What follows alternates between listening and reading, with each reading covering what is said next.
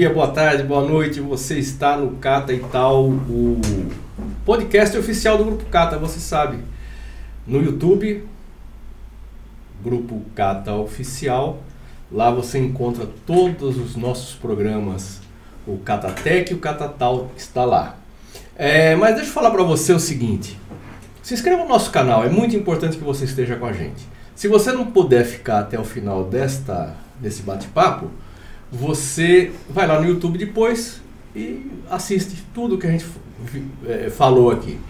Agora, se você não quer ver a imagem, você vai lá no Spotify e vê tudo o que acontece. Então você sabe, Cata e Tal é o podcast oficial do Grupo Cata. E o Grupo Cata, você também sabe que é inspeção de segurança veicular, certificação de produtos, é tudo isso voltado para a área da qualidade. Cata e Tal, sempre um papo legal. Veja nossas vinhetas, voltamos em seguida.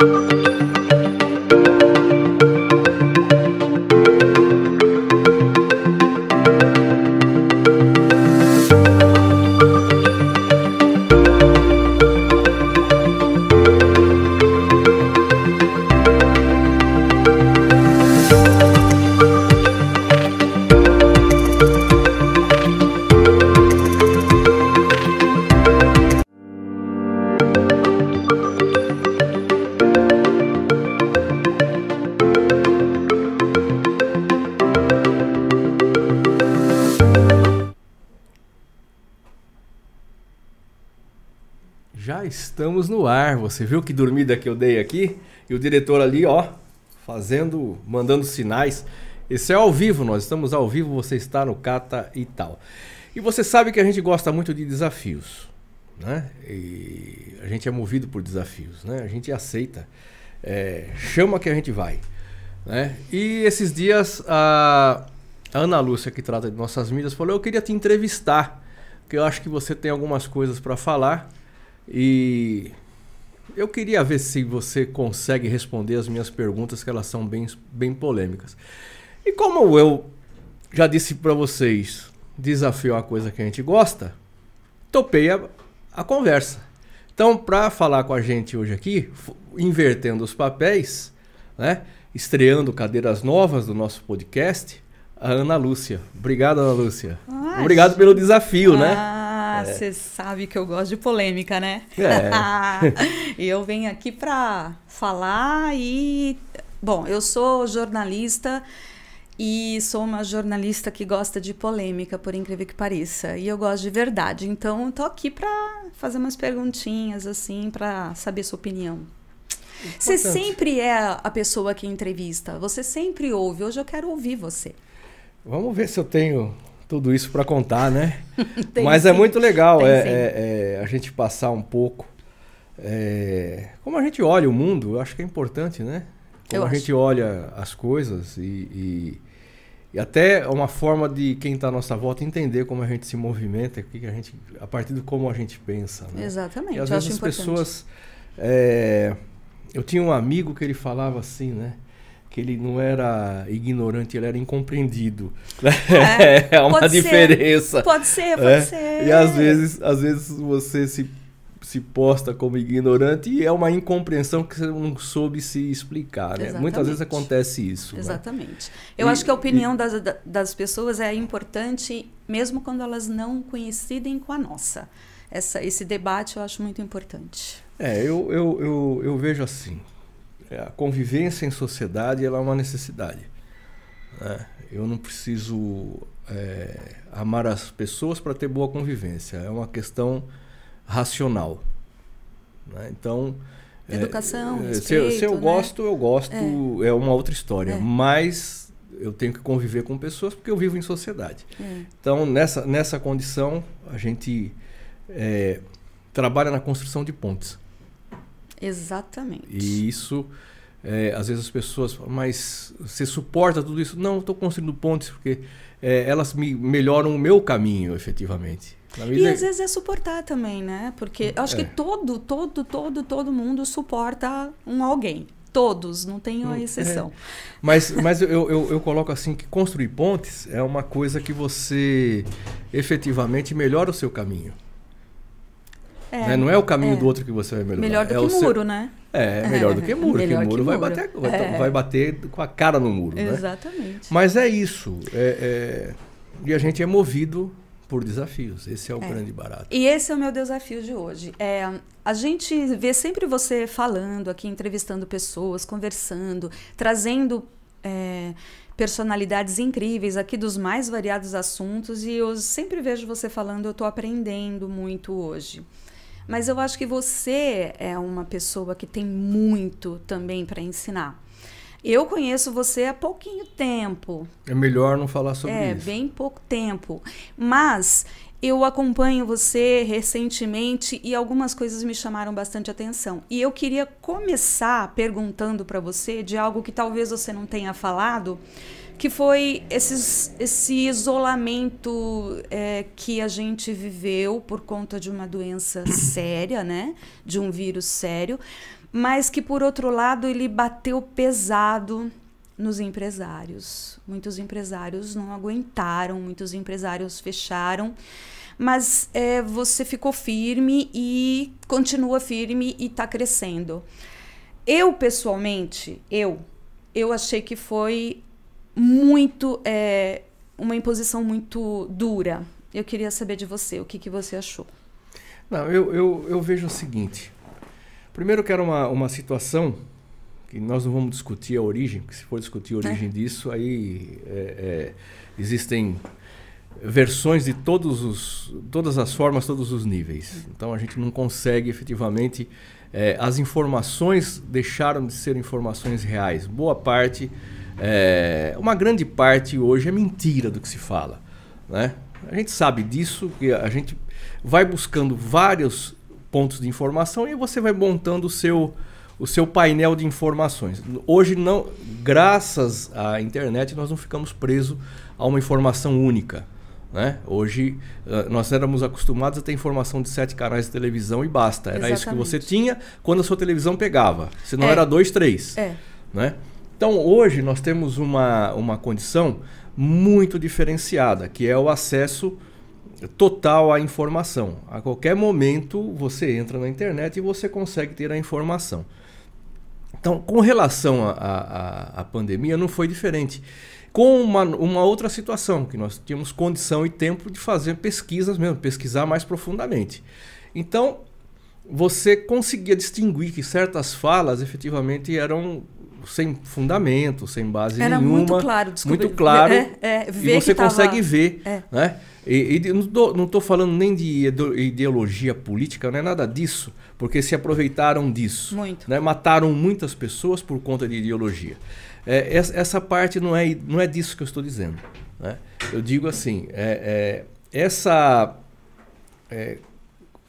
informação, você recebendo essa informação, você digerindo essa informação, é, você começou a se posicionar a respeito. Então, co como, como era o olhar de um cara confinado como eu, que não consigo ficar parado. Né? Tanto que o, o nosso, uma das nossas é, frases no, nosso, no site do nosso negócio, do Grupo Cata, é, é inconstante movimento. movimento. Né? Porque eu entendo assim, É simples demais. Domingo eu acordei muito cedo, sete e meia da manhã. Abri a janela e eu vi um dia maravilhoso. Gente, eu tinha duas opções. Uma era voltar para a cama, que seria. Mas quando eu vi aquele sol, eu falei, cara, eu não posso voltar para a cama. Eu vou estar desprestigiando esse sol que está lindo. E eu fui andar. Então é, é, é, um lance assim de escolhas. Agora você imagina um cara que pensa assim ficar confinado. Né? Como é que é isso? Então tive que me adequar a essa, essa situação na questão pessoal para não pirar. Foi altamente produtivo. Tá? Eu fui altamente produtivo porque eu também eu não parei nesse período. Eu comecei a produzir muito em casa. Eu acho que você é... teve muita inteligência emocional, porque você soube aproveitar e não entrou em pânico. É, e tinha tudo para entrar, entrar, em pânico. Um, um, um, um, grupo de, de pessoas, é, de 60, 65 é, empregados naquele momento, que você. E com três unidades de inspeção com as portas fechadas e não conseguindo é, olhar para onde eu olho agora. Né? Então, até se posicionar, até baixar essa adrenalina, até você entender esse movimento, uh, virou, virou o meu. Eu não vou dizer que é. O meu mantra. O meu mantra passou a ser um dia de cada vez. Exatamente. Eu vou viver hoje, amanhã é um outro dia, amanhã é um outro problema. No meio do caminho apareceu é, o governo fazendo sua parte para os microempresários, tá? que foi, se a empresa hoje ela continua e sobrevive é por conta do que veio é, em função do governo que ele proporcionou para o microempresário. Estou falando da questão, não estou falando nem de recursos para aquisição, nada disso. Estou falando em capital de giro, estou falando em folha de pagamento. Exatamente. Tá? Quando ele coloca uma situação diferenciada para a folha de pagamento, ele cria uma, uma esperança muito grande de isto aqui vai passar e eu consigo com o que gente, eu possuo ou fazendo algumas coisas, é, diminuindo muito o meu faturamento, mas eu consigo manter o básico. Então, quando ele estica os impostos, ele, ele joga isso para frente, qual passa a ser a minha preocupação única? Pagar folha de pagamento. Folha de pagamento. Seus funcionários, é. né? Famílias, e aí né, ele financia uma parte disso. Então, aí eu, eu ganho uma, uma segurança emocional na questão do negócio. Então, bom, emo, emocionalmente, com relação ao negócio, ele está minimamente preservado. Posso sair com vida ou posso ficar no meio do caminho. Porém, porém, eu quem está comigo, que são 60 e poucas famílias, essas vão estar preservadas por um bom período. Porque até ele me deu benefícios, mas ele me, é, eu quero a sua garantia que em nove meses, oito meses, seis meses, esse pessoal está com você. Ok. Então, ele, ele fez que eu assumisse um compromisso de manutenção do pessoal, fosse atrás de uma forma de continuar no mercado, vendendo de algumas formas, né?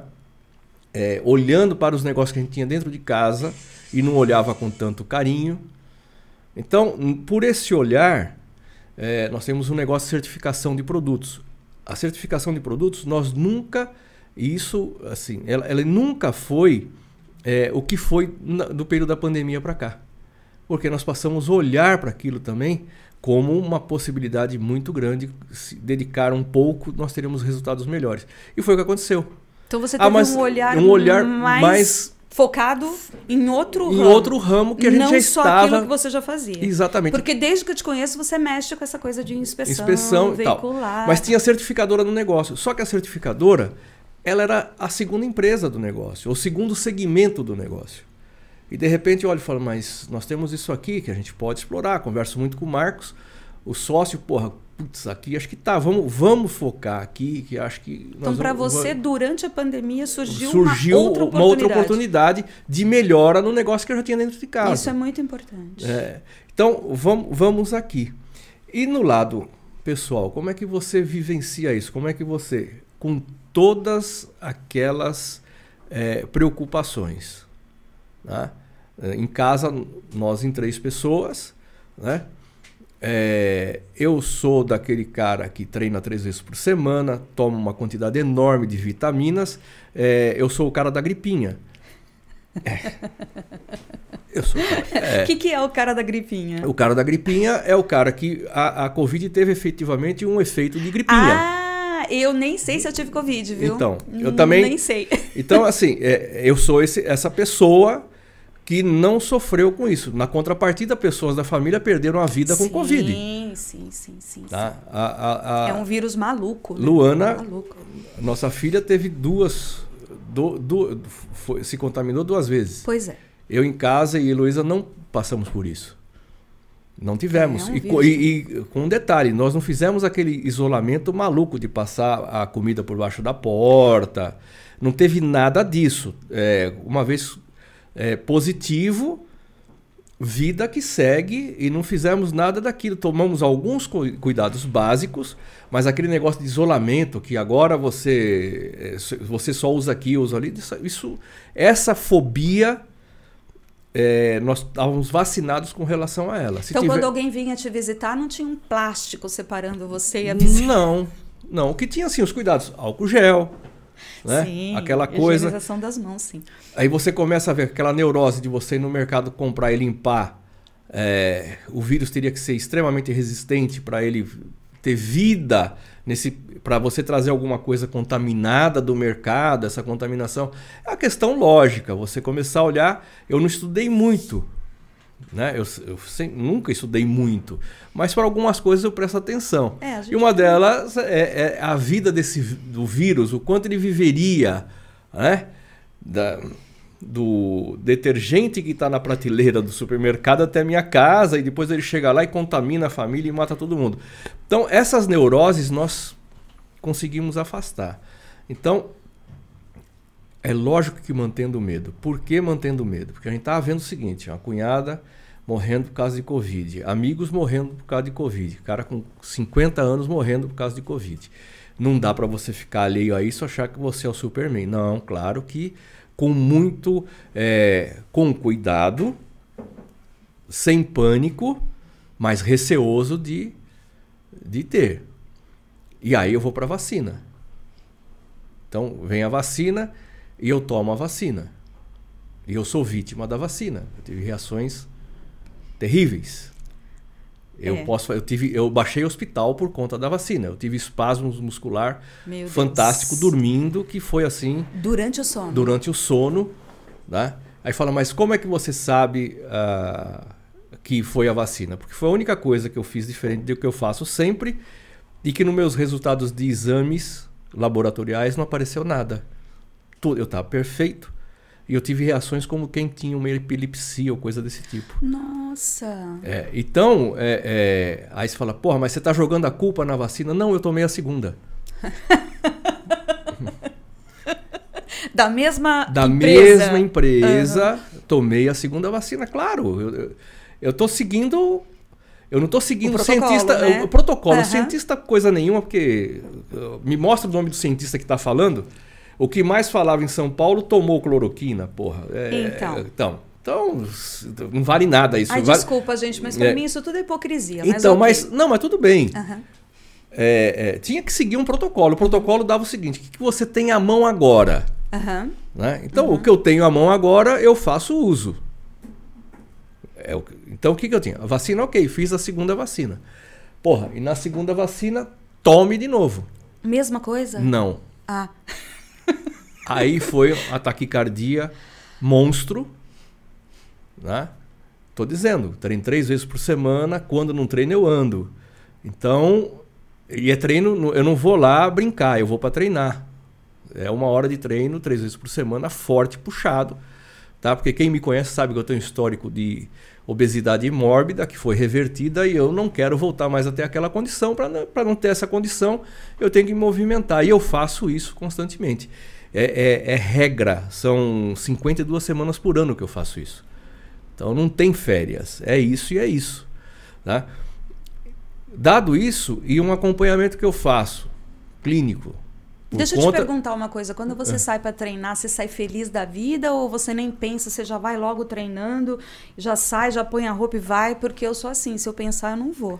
Não, para mim, para é mim um prazer? Já é um, é um prazer enorme porque efetivamente, na medida que vai fazendo, e não importa a hora que eu vou treinar, Né? Se eu vou treinar de manhã, eu vou treinar à noite. Treinar de manhã é 15 para 7 da manhã. Nossa. Tá? É, feliz.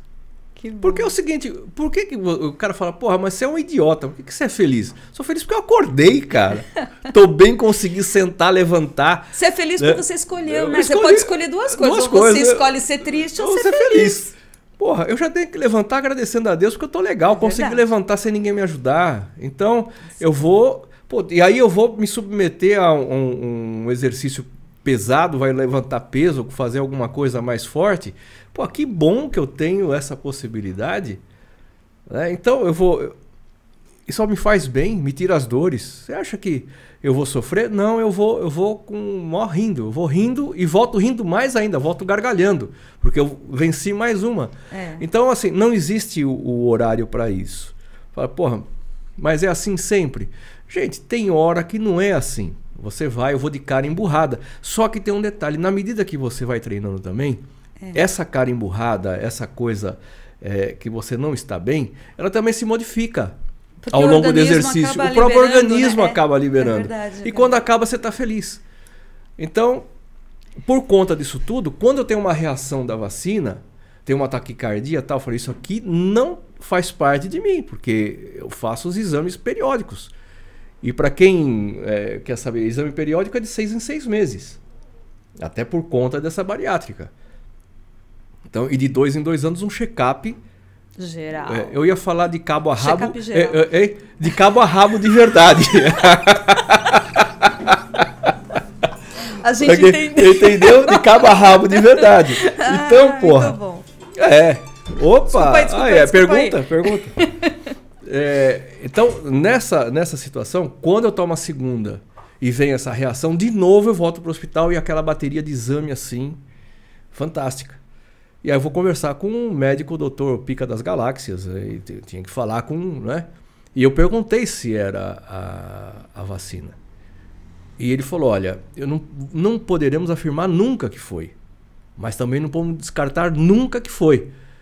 Então, Assim, é, é, essas questões. É muito polêmico. É muito, né? é muito polêmico. Porque eu conheço um cardiologista que é completamente contra, mas tem outros que são completamente a favor. Favoráveis. Então é uma divisão muito grande. Não, não chega, não, não, chega no consenso. Não. Então cada um toma a sua atitude. E foi como eu vi tomar minhas atitudes. Você tomou a terceira? Não, tomei a terceira, não tomarei a terceira. Muito bem. Não, é, questão aí, aí seria insistir. Gente, eu não sou antivacina. Não, não, não. Amor não, de Deus, não, não é eu, nada disso. O que me preocupa são as reações que eu tenho. É. E não a vacina em si. Exatamente. Ah, mas ela não oferece é, confiança. Não, é a mesma coisa que você tomar uma vacina eh, qualquer, de outra para proteção qualquer, e ter uma reação. É, é a mesma remédio. coisa. É como, olha, é tomar um plasio. Tem pessoas que é, é, tem um componente no plasio que ele, nas crianças, ele faz um efeito muito maior, no adulto também faz, uhum. que é, é, é, ele simula uma, uma, um ataque, é, um, uma disfunção cerebral na pessoa, a ponto de pegar a caneca e não conseguir levar, toma água pelo, derrama água e não consegue colocar a xícara na boca. Isso é causado pelo, por um dos componentes do plasio. Estou falando isso porque eu vivi isso em casa. Heloísa não, não é resistente ao plasio. Ela toma um plasio e ela perde. Não fica bem, nem um uma vez uhum. Uma vez só que aconteceu isso. Trabalhando, ela atendendo a pessoa, estava lá, acho que algumas dores, dá, sei lá o okay, que, tomou o plasio e foi atender a pessoa. Ela está no balcão, de repente os olhos estalam, tá com, vamos, toma um pouco de água que você não está legal. Ela pegou a água e se molhou, porque ela não conseguia levar. Foi para o hospital, aí entraram aquela bateria de exames, eletroencefalograma e tudo mais. E não tem nada. E na entrevista do médico, falou: Você tomou alguma coisa? Falou: Tomou um plasio. Ele falou: Bingo. Nossa. Bingo, é o plasio. Olha, quem Mas já tinha, feito, já tinha feito todas as pesquisas. É um remédio, é um remédio antigo, antigo, que tem uma reação hum, dessa. É. E aí o pessoal não fala, mas não, pouca gente sabe disso. Mas já vivemos isso, então a gente sabe disso. Com relação à vacina, é, é a mesma situação. É, é a mesma então, para alguns, efetivamente, ela foi altamente protetora para outros não valeu de nada porque a pessoa acabou morrendo e para outros deu reações adversas. Exatamente. Então cada um teve uma reação. Eu acho que tem que estar tá aí, tem que tomar. Luana tomou as três, Heloísa tomou as três. sem problema. Eu não tomei por opção e vou falar para você claramente por medo da reação. Por que eu não? acho que a gente tem que falar o que pensa. É, mas é Ué, medo, não, mas é acabou, medo, é medo. Né? Qual o problema? Então não tem quem me convença a tomar porque eu tenho medo e eu não vou superar esse medo para correr um risco. Então é fim. Né?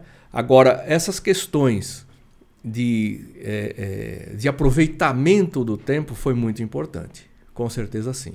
É, de reposicionamento, de repensar a vida, né? porque. é, e depois isso me levou a pensar muitas coisas, né? que você de repente tem tudo hoje e daqui 10 segundos você não tem mais nada, basta cair um avião sobre o seu prédio, basta acontecer um tsunami que está perto do mar, basta e coisas que você não consegue visualizar, basta vir um cara te roubar o celular.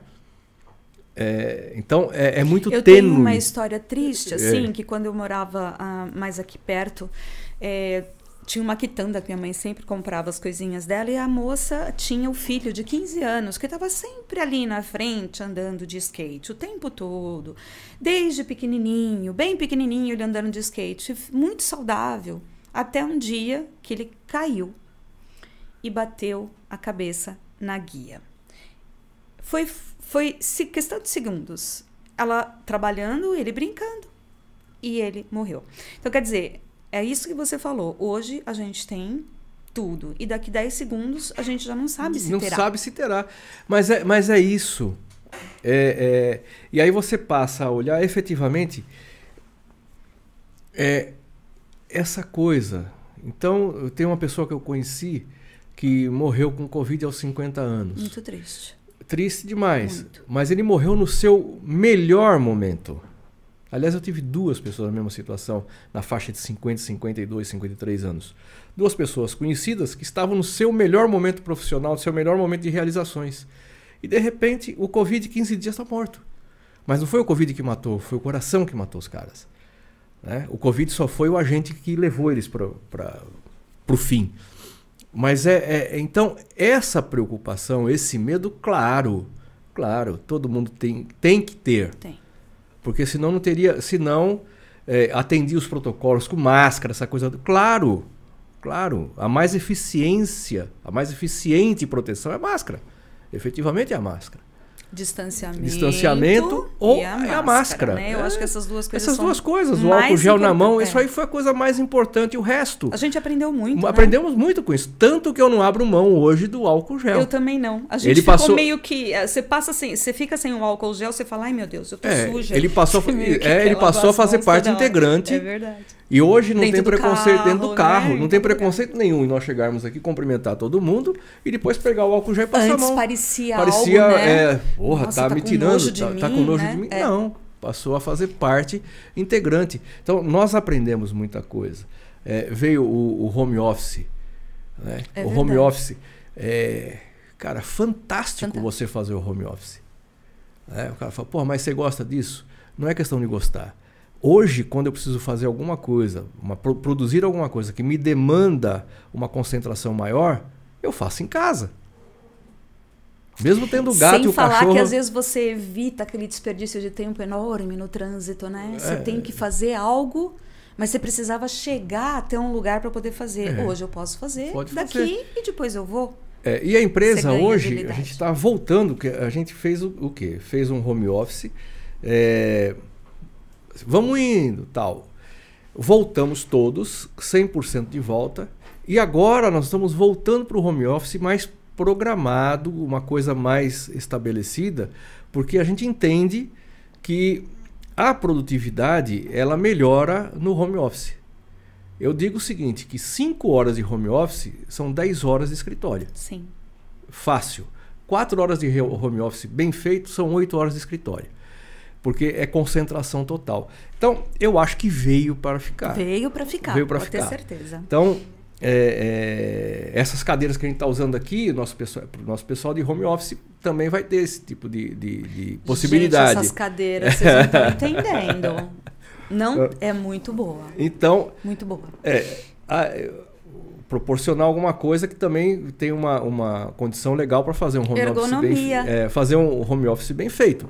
Então, assim, é um olhar para que não existia, que efetivamente foi evolução. Então evoluímos para a higiene, melhoramos a nossa higiene. Né? Uma outra questão que ficou muito interessante, a Luana fez moda, fez faculdade de moda, e a gente conversando sobre, sobre a questão de moda, né? ela ficou muito mais solta. Então, a, a moda hoje é uma coisa muito mais solta. Aquela rigidez do paletó e gravata, é, o paletó mudou e gravata muito, mudou muito. Ele é tão importante. Claro que ele é nobre.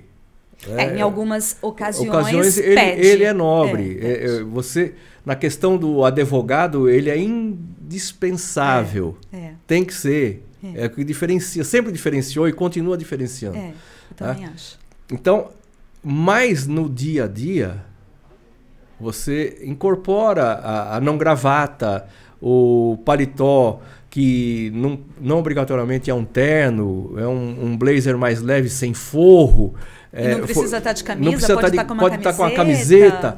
Então, essa facilidade, do jeito que você está em casa, você sai, a vida segue. O pijama passou a ser usado no supermercado. Silvio é, Santos que eu Silvio, diga. Silvio Santos que eu diga. Silvio é, Santos, maravilhoso. É, é, fantástico. Então, toda essa, essa coisa eu coloco na conta evolução. Então, quer dizer que você está dizendo que mesmo com todo aquele aquele, aquela preocupação, né? Porque antes eram três meses, depois passou para seis, depois para nove, de repente a gente se viu dois anos meio que quase sim, congelado. Sim. Tudo isso trouxe também um lado bom. Eu acho que trouxe, e, e foi geral, porque muitas pessoas que é, eram avessas ao exame médico, que eu não entendo porque essa aversão ao exame médico. Mas é que é medo submeter... de saber que está positivo, sei lá. É, mas é sobre, é sobre tudo, né? É, é, é. Então, eu, eu, eu tive meu único irmão que você conheceu, que morreu muito cedo. É, ele falava para mim assim: gordo, eu vou no médico, o meu colesterol tá alto. Ele manda parar de beber, de comer picanha tal. Porra, não tem outra coisa que ele possa mandar eu fazer, então eu não vou no médico. Efetivamente não foi e ajudou muito esse colesterol a matá-lo, né? Então, assim, é uma, é uma questão que também, é, para muitos, o medo fez com que é o seguinte: então, a partir de agora eu me cuido mais. Sim. Melhor agora, me cuidar. Melhor o meu me cuidar. Né? Mas muito.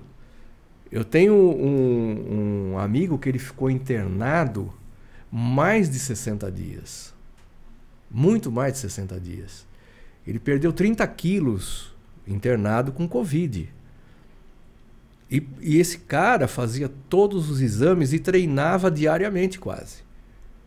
É. Então, e mesmo assim teve, se ele não tivesse esse preparo, esse cuidado médico, que era de saber o seu estado, tal, ele teria morrido logo na primeira semana. Muito provavelmente. Muito provavelmente. É. Então, o fato dele ter mapeado o seu estado de saúde, seu colesterol controlado, essa coisa toda, acabou salvando o cara, trazendo ele de volta.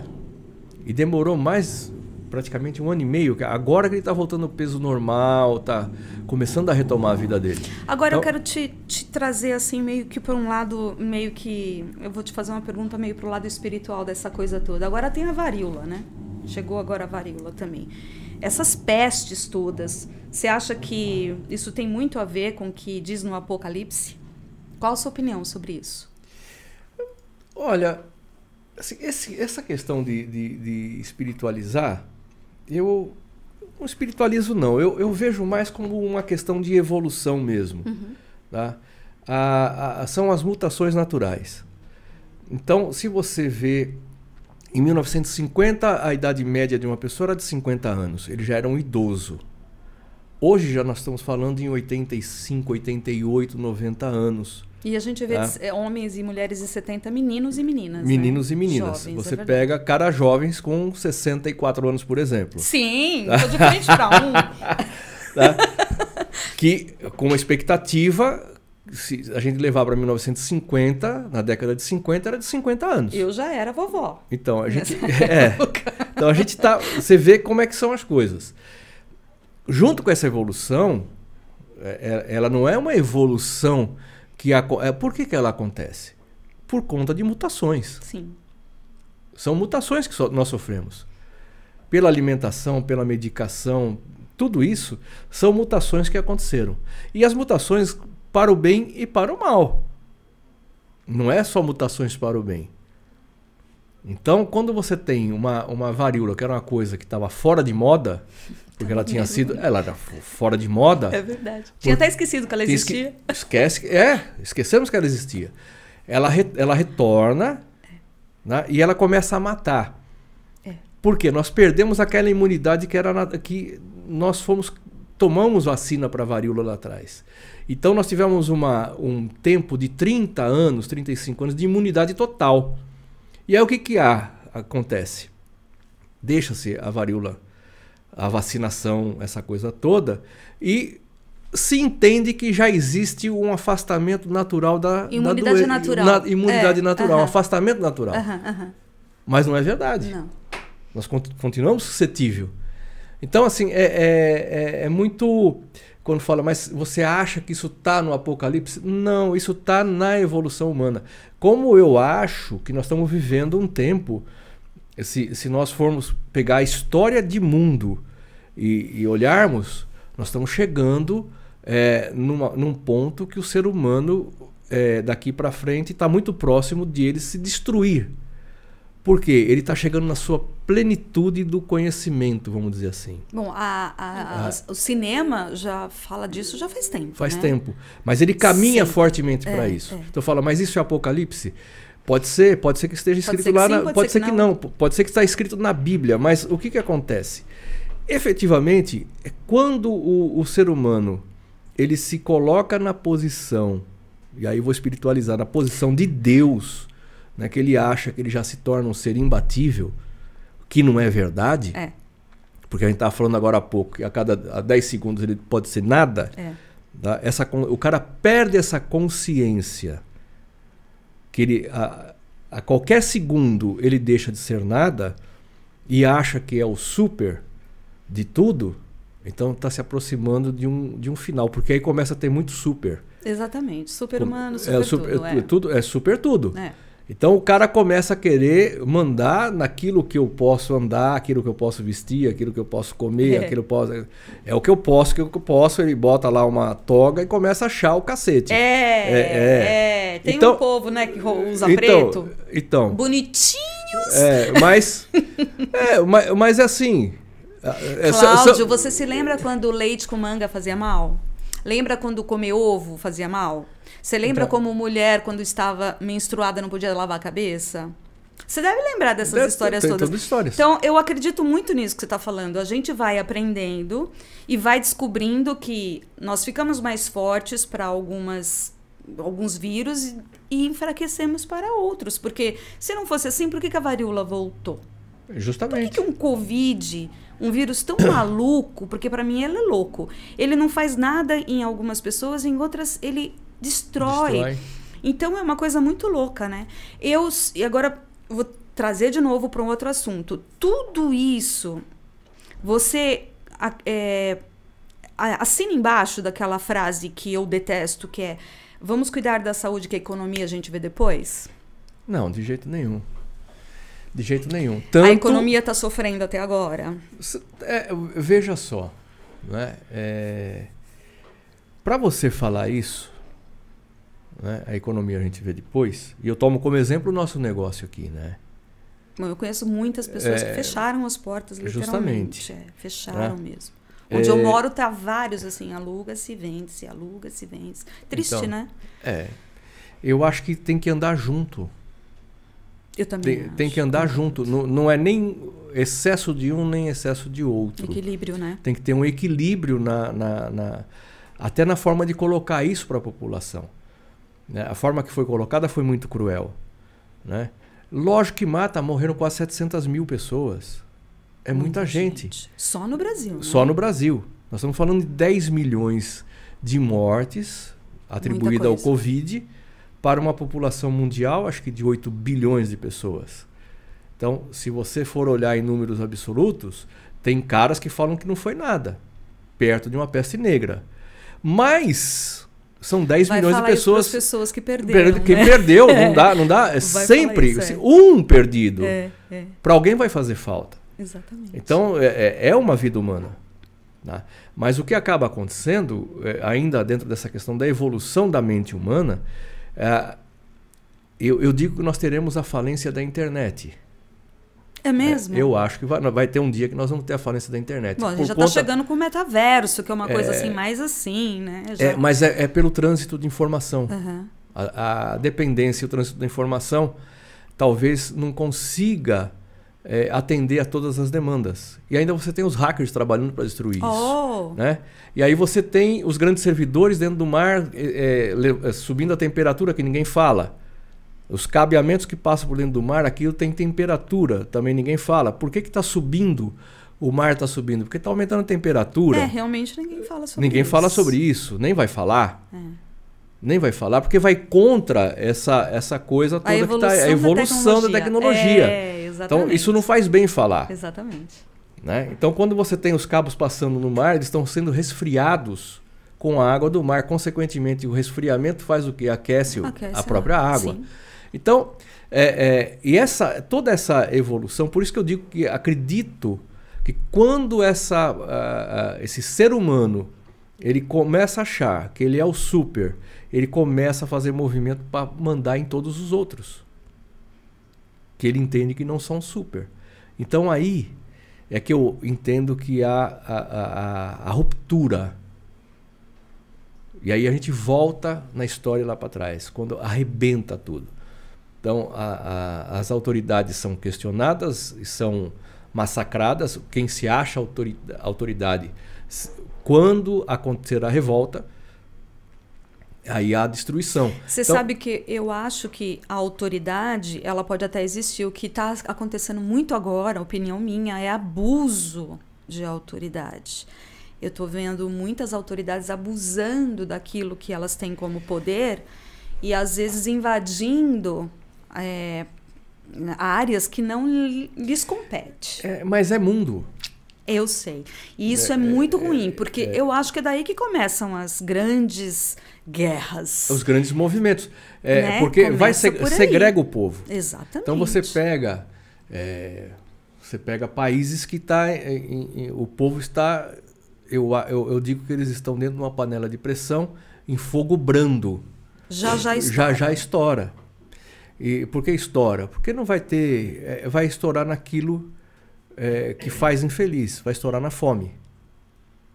Então, por mais que seja subjugado, não resiste. Por mais poder que as pessoas entendem que tem, por mais que massacre. Então, você tem aí é, é a soma de mais de 150 milhões de mortes por questões políticas na, na, na, no tempo, tempo moderno. ideológicas. Exatamente. Tempo moderno, né? são mais de 150 Você milhões. Você deve ter ficado, lido notícia de que um rapaz estava vestido com a camiseta do nosso presidente atual, ele foi assassinado. E a gente também vê o contrário, né? A gente também vê pessoas que estão é, são partidárias da esquerda sendo também violentadas ou mortas. As pessoas estão brigando muito por coisas que não deveriam.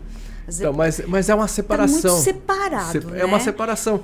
Eu é. ouvi uma pessoa muito famosa, que é o Roger do Traje a Rigor, falando o seguinte: perguntaram para ele, mas você acha que não está muita briga? Você não acha que está demais essa direita? Aí ele falou: acho que nesse momento é necessário para poder trazer de volta um equilíbrio, porque a gente estava muito assim, muito para lá. E aí está tentando trazer para cá para ficar no meio. Mas não sei se o ser humano está preparado para isso. Eu acho é, que. Então, mas eu, mas eu, eu, eu, concordo com ele que é um movimento mesmo de, de reação. É. De reação e posicionamento. Eu também concordo com ele. Tá? É, é um momento de reação. Vamos equilibrar as forças? Ah, é 50 a 50, sem problema nenhum. O jogo. Não tem problema. O, o, vamos disputar no palitinho, então, quem é o melhor. Mas é 50 a 50. 50. 50. É, não pode ser é, 80 a 20. Exatamente. É, e nos últimos ser. 40 anos a gente está é, sofrendo isso, é. né? Então eu acho que esse equilíbrio efetivamente ele, ele acontece com despertar, há um despertar de coisas que a gente não quer viver. Nós não queremos, é, é, nós queremos dar emprego, pagar nossos impostos, nós queremos tudo. Isso, dar emprego, ser justo no emprego. Né? Mas a justiça do emprego ela tem que ser para os dois lados. Eu não posso escravizar quem trabalha para mim. Pelo contrário, o, nosso mantra com o nosso pessoal aqui é estude, estude, estude. Melhore o seu potencial. Mas não é para a empresa que você está melhorando, você está melhorando para a sua vida. Exatamente, porque é algo que é para ele, não é, é para você. É pra... a empresa porque, é só assim, um acidente. Eu não sei se você concorda, você é empresário, talvez você tenha até um certo receio de falar, mas eu vejo que no Brasil tem muita proteção para o empregado, mas não para o empresário. Por exemplo, se eu saio de. Eu, uma vez eu fui demitida de uma empresa e eu não sei como, alguém encontrou o meu telefone e me ligou perguntando se eu queria acionar a empresa. Eu falei, eu não. É tá é normal isso, bem. tá? É normal isso. Por que, que a pessoa encontrou o meu telefone e me ligou para falar pra de uma. Para instigar contra a empresa. Mas isso é uma coisa muito negativa. Eu acho que assim, quando a gente está trabalhando numa empresa, a gente está ali porque a gente quer e porque a gente está oferecendo um serviço e está sendo remunerado por ele. Agora, tem muitas pessoas que confundem a empresa como uma mãe, que acha que a empresa é obrigada a fazer. E eu acho que no Brasil isso acontece muito e eu acho que isso é muito prejudicial, que acaba fazendo com que os empresários tenham medo de Sim, contratar. de contratar. Então, é, muitos têm medo. O que a gente. E quando vai contratar, Cláudio, me corrija se eu estiver errada. É difícil encontrar uma pessoa qualificada? Nós estamos vivendo uma situação muito complicada, que a gente tem falado muito no nosso pessoal, né? que é a questão de assumir responsabilidades. Né? Há um medo, eu não sei se é por conta de criação que vem acontecendo, um medo de assumir responsabilidades. Já houve casos de, de, a gente promover uma pessoa, chegar e falar: oh, você vai ser promovido, você sai de uma condição X, você passa para uma supervisão, por exemplo, né? e você vai ser responsável por esta área aqui. É a geração aí, dos 30 aos 40? Assim, não, mais, mais para baixo, mais jovem. E aí você, ele fala: deixa eu pensar. Ah. E aí no dia seguinte ele volta e fala: Meu, só de pensar à noite já tive sudorese, já tive uma série de problemas, não me interessa isso, eu fico do jeito que eu tô. Só que isso não foi pontual. Também se repete. Ah, se repete. E, e, aí a gente começa a ver o seguinte: as pessoas dispostas a assumir os compromissos efetivamente são aquelas que vieram de situação mais sofrida, que tiveram a menor condição é, base e que correram para se profissionalizar, para buscar conhecimento e continuam buscando isso, né? É, que já estão acima dos 25 anos uhum. e que você, qualquer coisa que você lança é um desafio, ele agra, agarra, agarra esse desafio e vai para frente. É, aqueles que tiveram uma situação mais estável né, de família, de acesso à informação, acesso ao estudo, você tem mais dificuldade em, em oferecer e ter uma, uma, boa resposta na chefia. É incrível que ele está mais preparado, mais preparado entre aspas, que poderia assumir e ter melhor resultado, mas ele não quer assumir esse compromisso. Então, a gente percebe isso, tem trabalhado muito isso dentro da empresa, né? forçando uma situação que é, assim, em algum momento você vai ter que assumir responsabilidades. Você pode começar aqui com pequenas responsabilidades que depois crescer. Mas efetivamente é uma característica que a gente tem percebido, a gente tem visto isso e tem trabalhado. Amanhã nós temos aqui mais um evento, tivemos evento há 20 dias atrás, trazendo pessoas de fora para falar sobre isso, motivar as pessoas a buscarem mais conhecimento. A gente Na quer... sua área, principalmente, que é uma área muito técnica. Sim, é, né? Porque você lida aí com pessoas que têm conhecimento profundo de automóvel, de peças. É uma coisa que a gente daqui a pouquinho vai falar de uma novidade, é. uma novidade legal, é. que você cuida muito de vidas, né? Porque você está ali certificando, é, é, fazendo uma inspeção num veículo e você precisa é, analisá-lo o suficiente de forma técnica e profunda a ponto de falar, não, ele está ok ou ele não está ok, né? Produtos que você também está ali certificando ou, ou oferecendo soluções para empresas, tudo isso você precisa de uma equipe técnica. Você não precisa de uma pessoa assim que só saiba, saiba mexer no Word, por exemplo. Então, é mais difícil encontrar pessoas técnicas qualificadas. É, o, que, o que acaba acontecendo assim, mesmo que você se disponha a fazer a formação, é a disposição em se formar. Né? Efetivamente tem, nós temos um trabalho técnico, um trabalho é, de certificação de produtos. Então, nós recebemos do Inmetro, tanto na certificação de produtos quanto na inspeção veicular, a acreditação. Né? É um termo assim que pouca gente conhece, acreditar. Né? Então, o Inmetro acredita que nós prestamos um serviço. Ele, a acreditação. Eu, nós mostramos para ele a nossa capacidade e que a gente faz os processos da forma efetivamente que deve acontecer, dentro das melhores práticas. Tá? Isso requer um profissional comprometido com as boas práticas. Então, comprometido aí, e que conheça. É, mas elas, mas né? é, o que acaba acontecendo né, é o seguinte: primeiro lugar, o compromisso com as boas práticas. Tá. Tá? Porque se o cara não tiver compromisso com boas práticas, ele vai fazer desvios é, na avaliação, porque ele vai estar avaliando um terceiro. Entendi. Nós concedemos um certificado de segurança veicular para o veículo. Nós concedemos um selo em metro de segurança para um produto, tá? para uma pastilha de freio. Se você falha nessa avaliação, mas eu não estou falando em falha técnica, eu estou falando em falha de caráter, uhum. tá? você tem um problema que vai culminar com uma, pode culminar com a morte de alguém lá na frente. É. Tá? Então, a primeira coisa é o caráter de quem você contrata para trabalhar na avaliação da conformidade. Uma pessoa sem caráter não cabe nesse meio. Quando é. você fala avaliação da conformidade, está junto aí inspeção. Isso, porque tudo é avaliação da é conformidade. É o laboratório também ele faz uma avaliação da conformidade. Ah, isso aqui tá, está conforme com uma determinada regra, é, tá conforme uma determinada norma. Como aquele cilindro, que aquele, aquele vídeo que você que... acabou de publicar, que tem um, um, cilindro de gás explodindo lá. Sim, houve, houve uma falha de uma válvula que levou o cilindro à explosão. Olha, que interessante. Tá? Então, ali é um ensaio como é que nós podemos aprovar aquilo? Não podemos aprovar. Então, o profissional da área, é, eu acho que não, não é só da área minha. Toda área o profissional tem que, ser, tem que ter um caráter de primeira linha, é, claro. claro. Que honestidade não é nenhuma. É, é não é mérito. Não é mérito, é obrigação. é obrigação. É obrigação. Tá? Mas o problema da desonestidade na prestação de serviço, ele culmina com o risco de vida para alguém. Ah, então, a, o primeiro passo, nós temos a verificação efetivamente é com relação e se faz uma série de coisas buscando ter um perfil de caráter dessa pessoa. Em segundo plano, a capacitação profissional. Que nós entendemos que a, o, caráter a gente não consegue mudar. A capacitação profissional a gente consegue promover.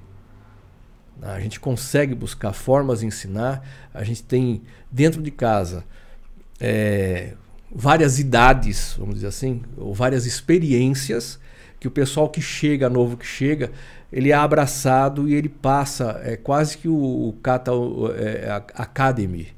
Né? Ele entra ali, ele é obrigado, ele é levado a aprender, ele é, ele é levado a estudar. Então você consegue ter profissionais, nós temos profissionais de, muito bem posicionados. Né? A gente respeita muito os nossos profissionais. Por quê? Porque nós é, demos condição que eles buscassem conhecimento e hoje a gente consegue discutir no mesmo nível. Então é muito interessante isso. Quando você pega uma pessoa que não conhecia de nada daquilo que você faz e você capacita e depois ele senta para discutir contigo, é um ganho fantástico. Acho. É uma realização para a gente. É. Né? é muito, muito, muito legal. Então a gente trabalha muito nisso nesses 27, quase, é quase 27 anos. A, gente, a grande maioria dos nossos contratados da parte técnica sempre entraram como estagiários. E a gente tem assim orgulho de ter formado muitos engenheiros, alguns deles trabalhando com a gente ainda, outros passaram e foram para grandes empresas. E isso é motivo de orgulho para a gente. Né? Que pegou aquele menino efetivamente menino, terceiro, segundo anista é, de ensino médio. Menino mesmo. Menino mesmo, e transforma esse cara num profissional de ponta, porque aí depois ele vai para uma grande empresa, uma multinacional. Isso é dentro da nossa área. Então, isso, é, assim, eu falo que a mão esquerda chora, mas a mão direita morre de rir. Porque a direita, porque eles foram embora. E você, putz, 10 anos o cara aqui foi embora, tal, perdi uma tremenda porra, mas que legal que ele foi embora, foi o filho que cresceu. Exatamente. Então, tudo isso a gente é, é, vive no dia a dia do nosso negócio. É muito louco isso aí. Eu sei. Agora tem uma pessoal aqui, ó. Fala o, aí. Ah, o Alexandre, Alessandro Freire. Esse é bro, só tem brother aqui, ó. Rogério Aguilar. É, tá aqui o, o Stuba. Ele já Olha. falando que quer uma cadeira dessa. Ah, claro que ele É. quer. Alexandre Sandrin já dando aqui os pitacos aqui. Esse cara é bom, falta Esse de é Esse cara precisa vir aqui. Ele precisa, também acho. É, eu acho que ele é acanhado. É, tô achando, hein? É, falta de preparo, contratação está muito difícil mesmo. Tá? É, o, o Rogério aqui fazendo. Rogério, você é meu amigo, você é suspeito de fazer fazer é, elogio para mim, meu amigo. Meu é brother. nada, é, É. nada. A, a Fernanda tá aqui também, que é Sorré, é isso? É. Fernanda Sorré. Chique. Eliane Sartori, obrigado. O Sérgio Rolflich. Ah, é, difícil, é meu amigo, Hufflish. Hufflish. é Obrigado, difícil meu amigo, falar que está esse com a nome. gente.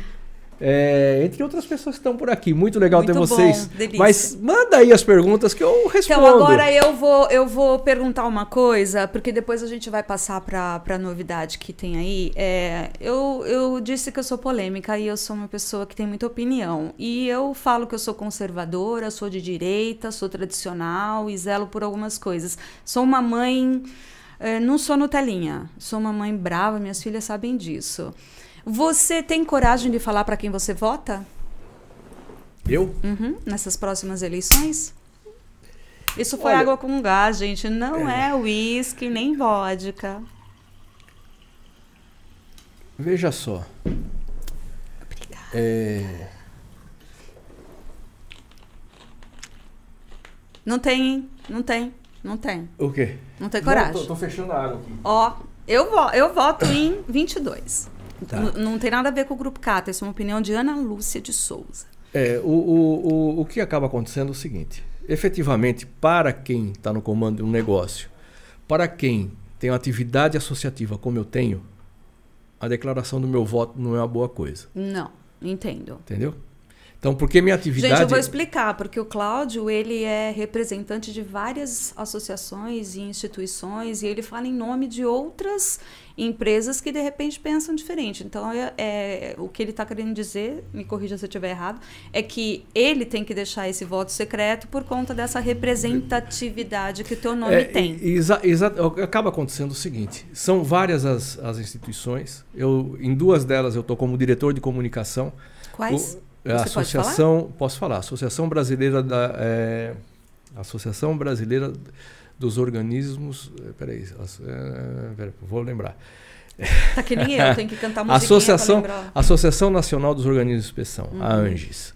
Já fui presidente dessa associação, a é uma associação que eh, congrega os organismos de inspeção de segurança veicular e de equipamentos de produtos perigosos. Estou lá como diretor de comunicação. Existe uma federação que congrega as eh, associações estaduais, na FENIVE, Federação Nacional da Inspeção Veicular. Estou como diretor de comunicação lá. É, existe a ABRAC, Associação Brasileira da Avaliação da Conformidade, onde estão os laboratórios certificadoras. Eu sou vice-presidente institucional lá. É, existe um sindicato da Inspeção de Segurança Veicular do Estado de São Paulo, do qual sou presidente. É, acho que é- estou na Câmara Setorial, presidente da Câmara Setorial de Gás Natural do Sindirepa, é, que é o Sindicato da Empresa de Reparação é, do Estado de São Paulo. Então, eu- tem cinco entidades né, que eu tenho atuação na direção, né, além dos nossos negócios. Então, é, é, a declaração do voto, ela efetivamente é, não é salutar. E tem uma outra situação. Nós estávamos conversando nisso sobre construção de pontes. Verdade. Né? E eu tenho amigos de todas as ideologias. Eu também. né? Que Então, pensam bem diferente de que mim. pensam diferente. E eu e eu, te- respeito. eu respeito e tenho Respeito. convivência é, é, pacífica. E quando nós vamos entrar no campo político, eu prefiro não. Exatamente. Então, eu disse agora há pouco sobre os benefícios que o governo Bolsonaro nos trouxe na questão é, da folha de pagamento, da, dos postos com relação à pandemia. Importante manter nosso negócio em pé. Exatamente. Tá? Muito importante. Mas eu não posso esquecer da prefeita Marta Suplicy, uhum. que ela nos proporcionou fazer inspeção de táxis e escolares no governo do PT sem nenhuma moeda envolvida. Uhum. É um negócio que até hoje é, nós executamos serviço, são 16 anos, 17 anos quase. Tá? Por questão meramente de atender a população dona de táxi, dona de veículos escolares. Foi uma ação do governo do PT. Digamos que é honra a quem merece honra, né? Você então, precisa. Então, eu precisa. Então, eu tenho, eu tenho um amigo dentro do PT, Josias, se estiver me vendo, um grande abraço, cara. Você está me devendo mel e pinhão. Não acredito. É, tá me devendo mel e pinhão. Ah. É, é, ele é um petista raiz lá de trás, um grande amigo meu. Exatamente. Altas conversas. Tá? Tá no meu celular, é que política, falo. religião. Não se, não se discute. Então, né? assim. É, Afasta tem, as pessoas. É melhor tem, a gente pessoa, amar as pessoas sim. do jeito que elas são, né? Você pega aí o, o deputado Vicentinho sobre o gás natural veicular, uhum. é um cara que carrega a bandeira do gás natural de graça. Uhum. E é do PT. Pois é. E, e nos traz assim é, é, muita clareza na, nas coisas. Então, assim, existem. É, não dá para isso é bom, isso é ruim. Isso é bom, isso é ruim. Todos são bons em um certo momento. Né? Então, ou para alguma coisa. E o, o que é, é, importante, é que eu costumo dizer, o empresário ele não tem time de futebol, dono É. de empresa, ele não tem. Quem trabalha com vendas, ele não tem time de futebol, ele não tem religião, é, é, ele não tem bandeira. Aí fala, porra, mas é um. Não, cara, é, são assuntos que ele não entra para discutir. Você fez eu lembrar de um grande cara chamado Antônio Dantas, Hum. um saxofonista, muito querido, que ele era muito assim de boa. Ele não gostava, ele tinha a opinião dele sobre as coisas, mas ele não gostava de brigar. Então as pessoas viravam para ele e falavam: Palmeiras é bom, né? Ele falava: é bom. São Paulo é bom, né? Ele é bom. Corinthians é bom, né? Ele bom. Ou seja, ele não entrava nos, no, em alguns méritos porque ele não queria arrumar a discussão. Ele tinha a opinião dele. Tem opinião, mas, mas é assim, não dá para fechar. Às vezes o pessoal fala, é, eu não gosto disso, rotula, eu não gosto disso. Mas não gosta disso por quê, querido? Porque você não teve acesso ou não parou para prestar atenção? É, o porquê não gosta? Então o pessoal fala do rap, da música da Anitta, da. Gente, para. Não dá para falar, porque tem uma, um, uma, uma trans que eu escuto, é Gloria Grover. Já ouviu falar? Não. Escute. Uhum. Escute essa pessoa cantando. Tá? É trans. Drag. Drag. Drag. Drag. Canta pra cacete. Canta muito. Então, você que tá me vendo aí, ó, veja aí. Põe no, no Spotify aí, veja esse, cara cantando. Tá? Canta pra cacete. Sou fã. O cara fala, porra, mas como assim? É assim. Assim, Ah, você porque, gosta da voz. porque não, né? a forma que canta, o sentimento que põe na Exatamente. música que está cantando, Exatamente. tem todo um, uma coisa, Profissionalismo. profissional, um Exatamente. contexto, É. né? Então aí tem o, o cara do rap, tem um menino que faz rap aqui, eu, eu tô tentando lembrar o nome, não sei se é o como que é, Dom Juan, sei lá que coisa, a puta letra inteligente, Exatamente. aí não dá para jogar no lixo. Fala, não, isso aqui tudo, pá. É, é, eu já pensei muito assim. Ah, não, porra, peraí. Eu não gostava de sertanejo. Sabe quando eu mudei de opinião? Ah. O dia que eu fui assistir Chitãozinho Chororó ao vivo. Puta que pariu, aqui e é eu demais. Leonardo, adorei Não, também. Demais. Demais. Ali, ali virou a chave. Então, a opinião ela é muito. Assim, você precisa de tudo isso que está aí. Você acha que a Anitta só tem coisa ruim? Separa. Tem a postura dela tem sido. Puta. Lamentável. Lamentável, tudo bem. tá? Mas é assim, é, eu, eu costumo dizer, eu falo muito com, com a Luana, eu faço uma brincadeira que é a questão do pós-viado. Como é essa? Não, é, é o seguinte, cara. A, a aceitação de tudo que está aí, já para mim está tudo perfeito. tá? É, as opções, é, sexuais, essa coisa toda. Sou totalmente a favor de adoção de crianças por casais é, de iguais, sem problema nenhum, que você está dando uma família, você está dando uma casa e que o resto joga no lixo, é tudo bobagem. O importante é que aquele serzinho tenha uma casa para viver. Ah, mas são dois pais, legal. São duas mães, ah, legal também. E se tiver três pais, também tá bom, quatro pais. Meu, cague-se para isso. Mas tira a criança da rua. Tira a criança da rua. O resto é bobagem. O importante é o que você está fazendo para aquela pessoa. Você está trazendo esse cara para a vida. Você está dando vida para esse cara.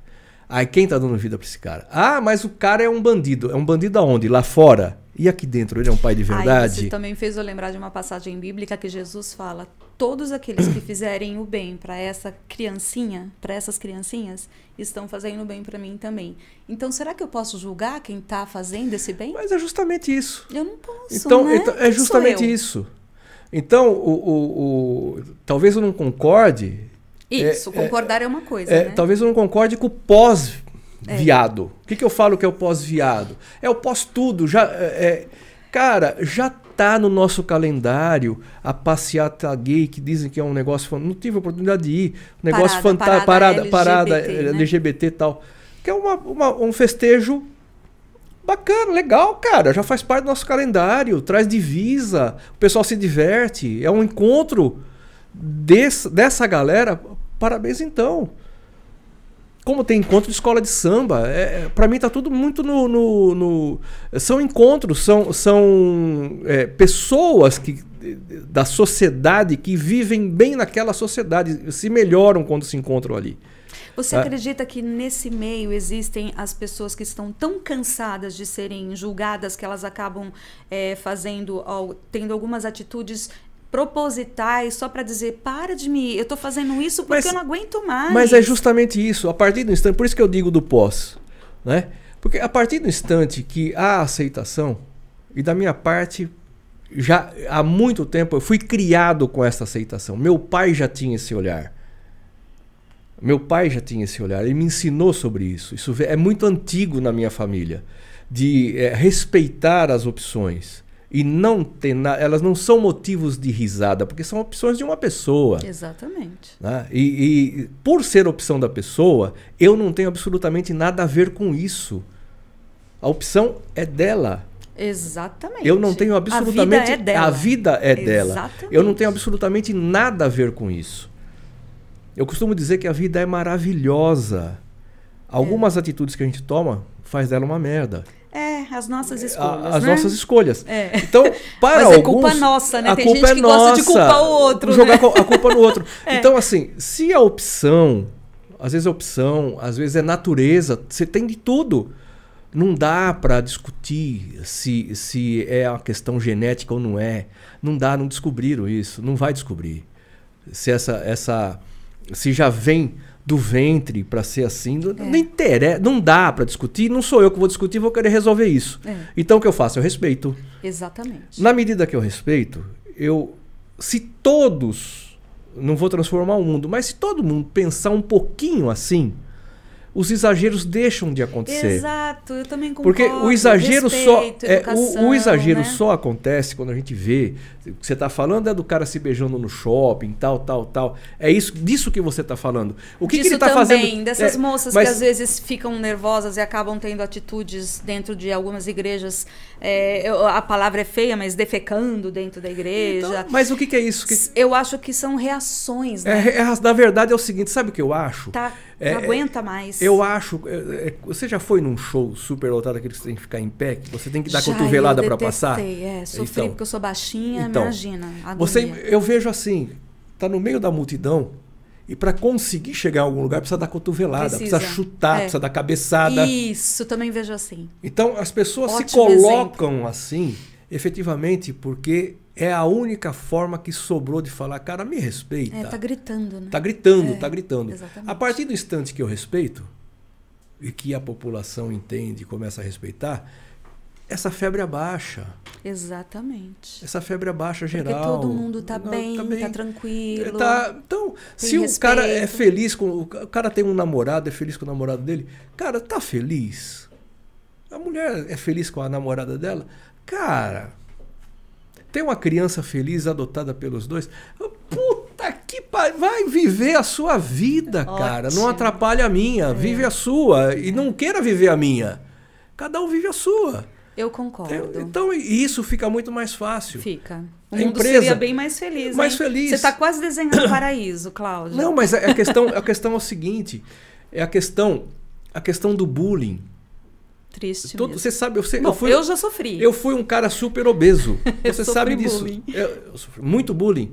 Eu fui um, um cara super obeso. Então, quem eram os meus amigos? O Vlamir com a paraplegia, a cabeça do cacete. O dia que esse cara começou a dirigir, eu nunca mais andei com ele, que ele é um louco no volante. Meu brother, amigo de infância, João Batista, filho de Zacarias, era um preto, mais preto que nossas cortinas aqui. Também tive um amigo negro maravilhoso. É, o, o Serjão tinha um gay que eu vou declinar o nome que ele tá por aí, eu não sei se ele quer que fale no nome dele, mas tinha é, então, eu vou falar no meu amigo Zé é, Mário, ele é, é, perfeito. Nós andávamos em cinco apartados. Eram cinco Era um apartados. grupinho isolado. É um grupo isolado. Porque ninguém jogava bola, tinha os pretos, tal. Então, Era o preto, o, o gordo. Preto, o preto, o gordo, o paraplégico, paraplégico, e o gay. E o gay. Nossa, que Era, turma, é, né? Que turma, Eu só sei. faltava cantar bem, porque a, a, gente podia ter tentado ser cantor. Não é. É. Mas você imagina. não, você, você imagina é, é, como que era o, o olhar dos que estavam em torno. Né? E aí você. E aí o meu pai era o grande cara nesse, nesse momento, mano. Que todos são iguais. E somos mesmo. Todos são iguais. Você pode e todos podem. Tanto que todos eles se deram bem. Então. Inclusive você. É, todo, todo é, mundo teve uma. Isso. Então, mas isso foi força, né? Foi é, mas é, mas força, é tudo, tudo é assim. É, é, o, é o lance de. É, a cotovelada. Então, Sim. quando eu vejo essas cotoveladas, eu remeto quanto, para mim, cavucar o meu espaço, também precisa da cotovelada. cotovelada. Exatamente. Teve que superar os bullying. Então, é só projetar como é que foi comigo.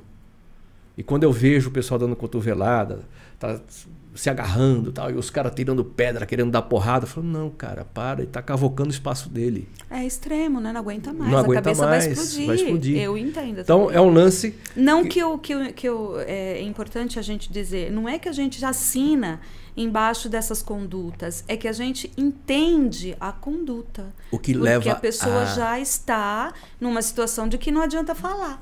Então, eu não tô falando, ninguém está me ouvindo, então eu vou fazer outra coisa. É. Tem as questões dentro de casa, tem uma série de coisas, muitas não aceitação. Questões, muitas a gente questões. tem na empresa aqui uma diversidade enorme. Né?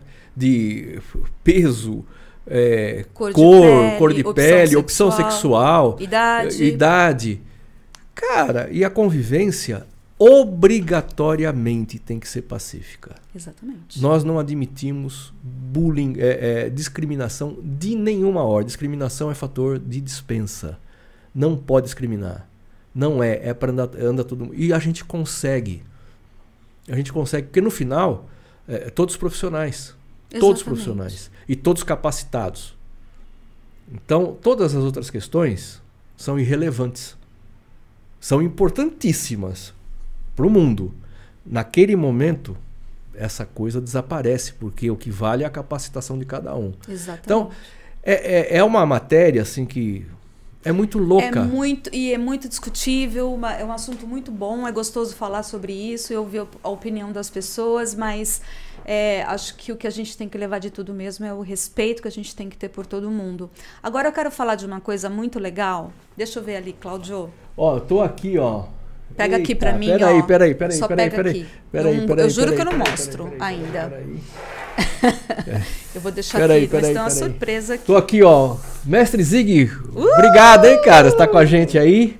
Esse daí é... eu já é, conheço, hein? E ele vai aqui, ó. Eita, lá vem treta. Rubens Mola, direto de Goiás. Obrigado, cara. É... Aí nós temos aqui o Sérgio perguntou. Marcelo Silva. Marcelinho, obrigado, meu amigo da Brablin, presidente da Brablin aqui com a gente. Obrigado, Marcelinho. Que honra. A doutora Áurea. Obrigado, doutora. É inesquecível. Tratou muito de mim, trata muito de mim. Obrigado. É, o Sérgio pergunta o seguinte: com essa demanda de profissionais moral e tecnicamente qualificado, qual a vi viabilidade de estabelecermos uma parceria com a Grisco Network para a formação de gestores de risco baseado em normas ISO? Ô Sérgio, é, eu vejo o seguinte: tudo que agrega, que pode trazer efetivamente é, melhoria para o nosso pessoal, é, é, é, importante e nós estamos abertos para falar sobre isso, cara. Porque, assim, quanto mais é, conhecimento a gente traz, melhor. melhor serviço a gente presta. É, melhora, melhora as pessoas, cara. E melhorar as pessoas, é, efetivamente, é o lado social que a gente pode pode fazer, independente de amanhã ela ir embora. Eu sabe, às vezes é, amanhã ela, ela vai embora, mas a gente faz parte da história. E a gente Olha, eu vou falar uma coisa aqui que vai parecer um pouco arrogante, mas eu juro que não é, gente. Quando eu é, trabalhei efetivamente como jornalista dentro de uma emissora pequena, tá? Não foi nenhuma emissora enorme. Eu tive a grande oportunidade de montar um departamento de jornalismo. E na época a gente era pequenininho, então contratava recém pessoas formadas, né? Gente que tinha foquinhas que tinham acabado de se formar. E essas pessoas, eles se, se esforçaram tanto tiveram um crescimento tão grande que elas foram para grandes e imensas emissoras de televisão. E isso é um orgulho para mim, porque elas são muito melhores do que eu, longe.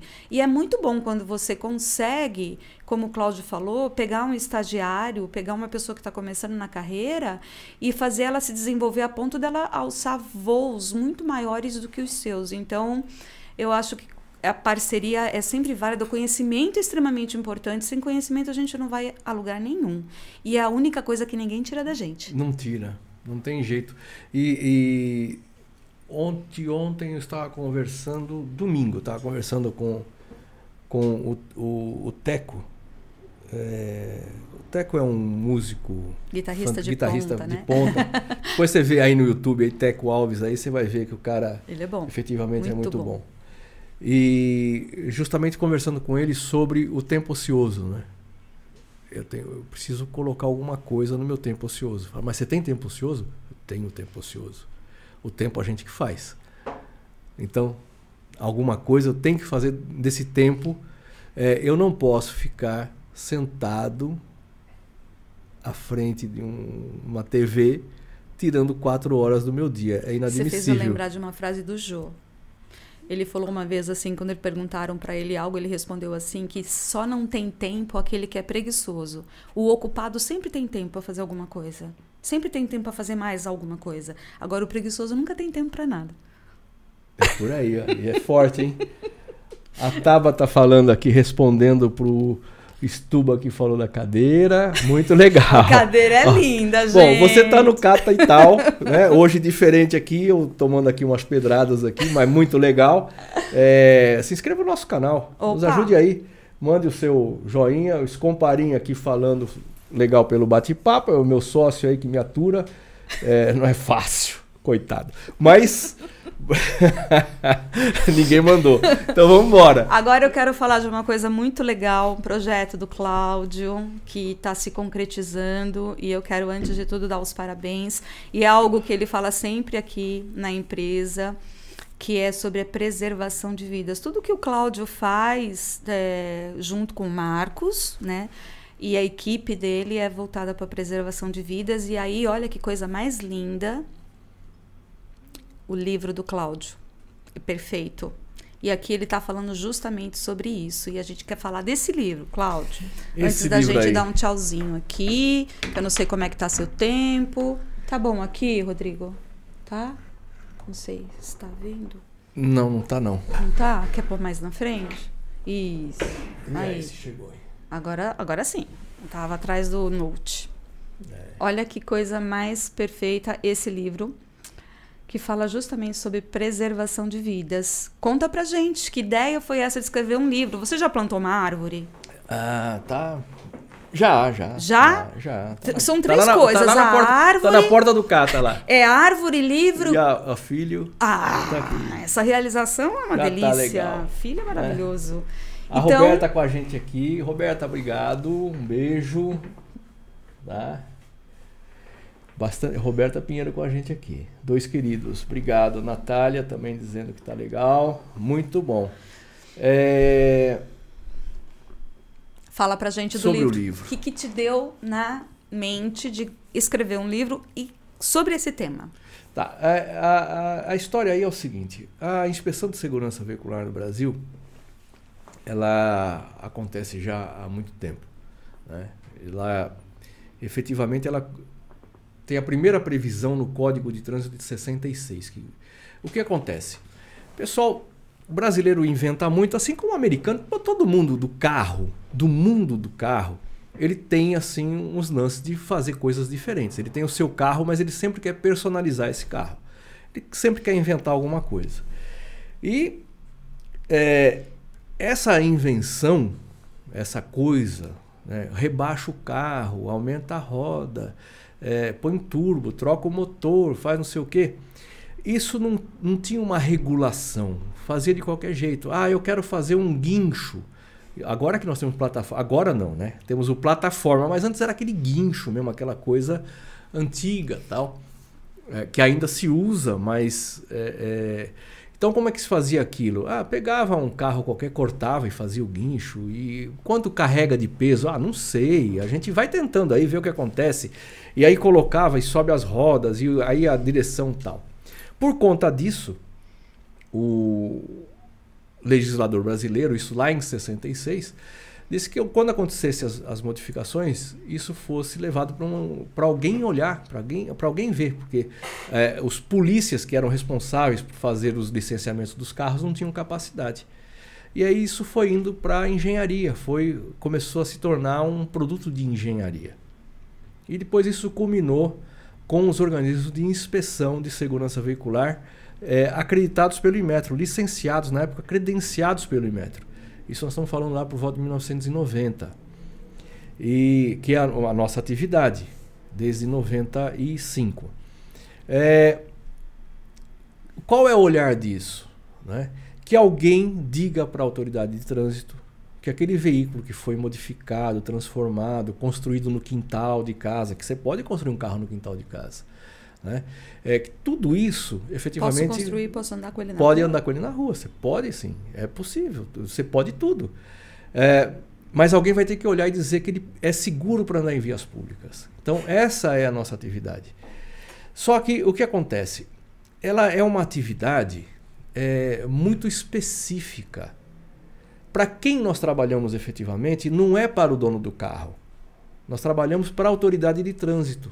Porque de posse do nosso documento, do nosso certificado, é que ela vai dizer se o carro pode andar ou não na rua. Ela vai autorizar que esse carro ande. Então você então, emite um certificado para a autoridade de trânsito para que eles liberem o carro. Exatamente. Entendi. Você é proprietária do carro.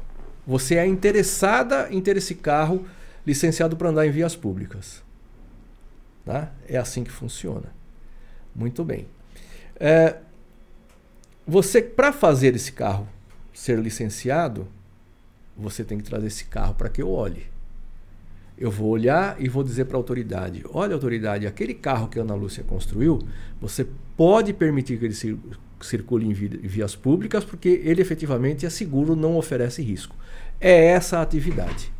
Tá? Me responde uma coisa. Eu tenho um carro. Se eu colocar umas, as rodas mais largas, se eu trocar o escapamento e colocar uma coisa, uma coisa diferente, se eu mudar, envelopar, se eu trocar os faróis, se eu cortar ele e fizer isso tudo eu preciso ter autorização?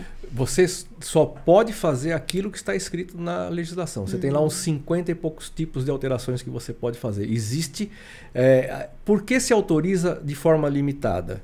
Porque são autorizações para modificações que não oferecem risco e não mudam a estrutura do veículo. Estou te perguntando isso porque eu vim andando ontem pelas ruas da minha cidade, tinha uma Saveiro, Cláudio, Saveiro antiguinha. Lembra aquelas Saveirinhas antigas?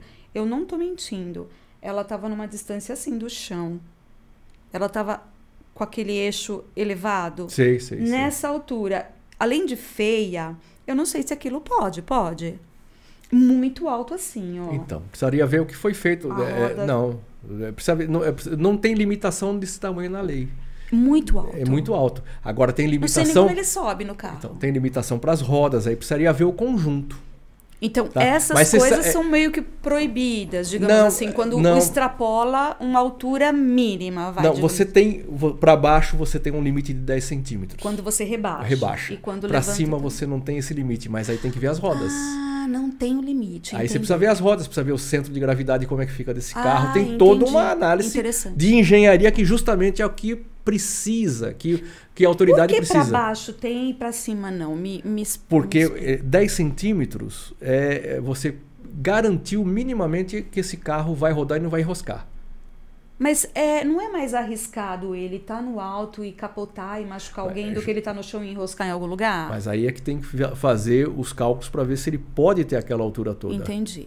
Aí é, é base de cálculo. Uhum. Quando ele é rebaixado, é efetivamente para que ele possa andar em vias públicas. Abaixo de 10 ele não vai conseguir. Se ele passar numa lombada, ele fica. O meio do carro vai pegar e ele não vai conseguir sair da lombada. Então tem todo um tem toda uma engenharia nesse negócio, Entendi. tá? E aí o que leva a escrever esse negócio? É, quando a gente começa com esse negócio da inspeção veicular, a gente começa efetivamente fazendo inspeção como uma coisa normal. Mas chega um, uma ocasião que mudou a chave. A minha chave mudou. Né? Que me perguntaram o que, que você faz. Ah, eu faço inspeção veicular. É, mas inspeção veicular é o meio. O fim, o que é a preservação da vida. Porque, olha só, é, nesse período que a gente coloca aí do começo dos anos 90 até o ano passado, se estima em, 90, em dois, 27 milhões de inspeções realizadas por todos os organismos de inspeção no país. O que, que, isso quer dizer? Que nós tivemos mais de 27 milhões de veículos modificados Quantos nesse período. Quantos veículos nós temos hoje no Brasil? 100 milhões. No Brasil? No Brasil. Então significa que 27% da frota em algum momento sofreu aí uma modificação. Mas é pouco? Não, está dentro uhum. do, da normalidade. Uhum. Mas são 27 milhões de veículos. Desses 27 milhões, nós temos números de mais ou menos 1,5% de reprovas em freio. Então nós estamos falando em quase 500 mil carros que não brecavam, que foi, foram brecados efetivamente na inspeção. A inspeção que apontou que esses carros não tinham freio. Quando você vai para alinhamento, isso sobe para 18, 20% de carros sem alinhamento de direção. Então você vai tendo números é, assim que colocam em risco muito alto. O que, que é pior, Cláudio? O alinhamento ou a cambagem? O que, que, é mais complicado? Eu já vi carro andando na rua assim, com é, rodinha. Você está colocando as coisas assim? A cambagem, o alinhamento, o freio. É tudo importante. Tudo mata. Depende do momento perfeito, da desgraça. Então você pode precisar de um freio, não ter um alinhamento pode, você pode ter uma, uma sonolência no volante, esse carro desvia para a direita, para a esquerda.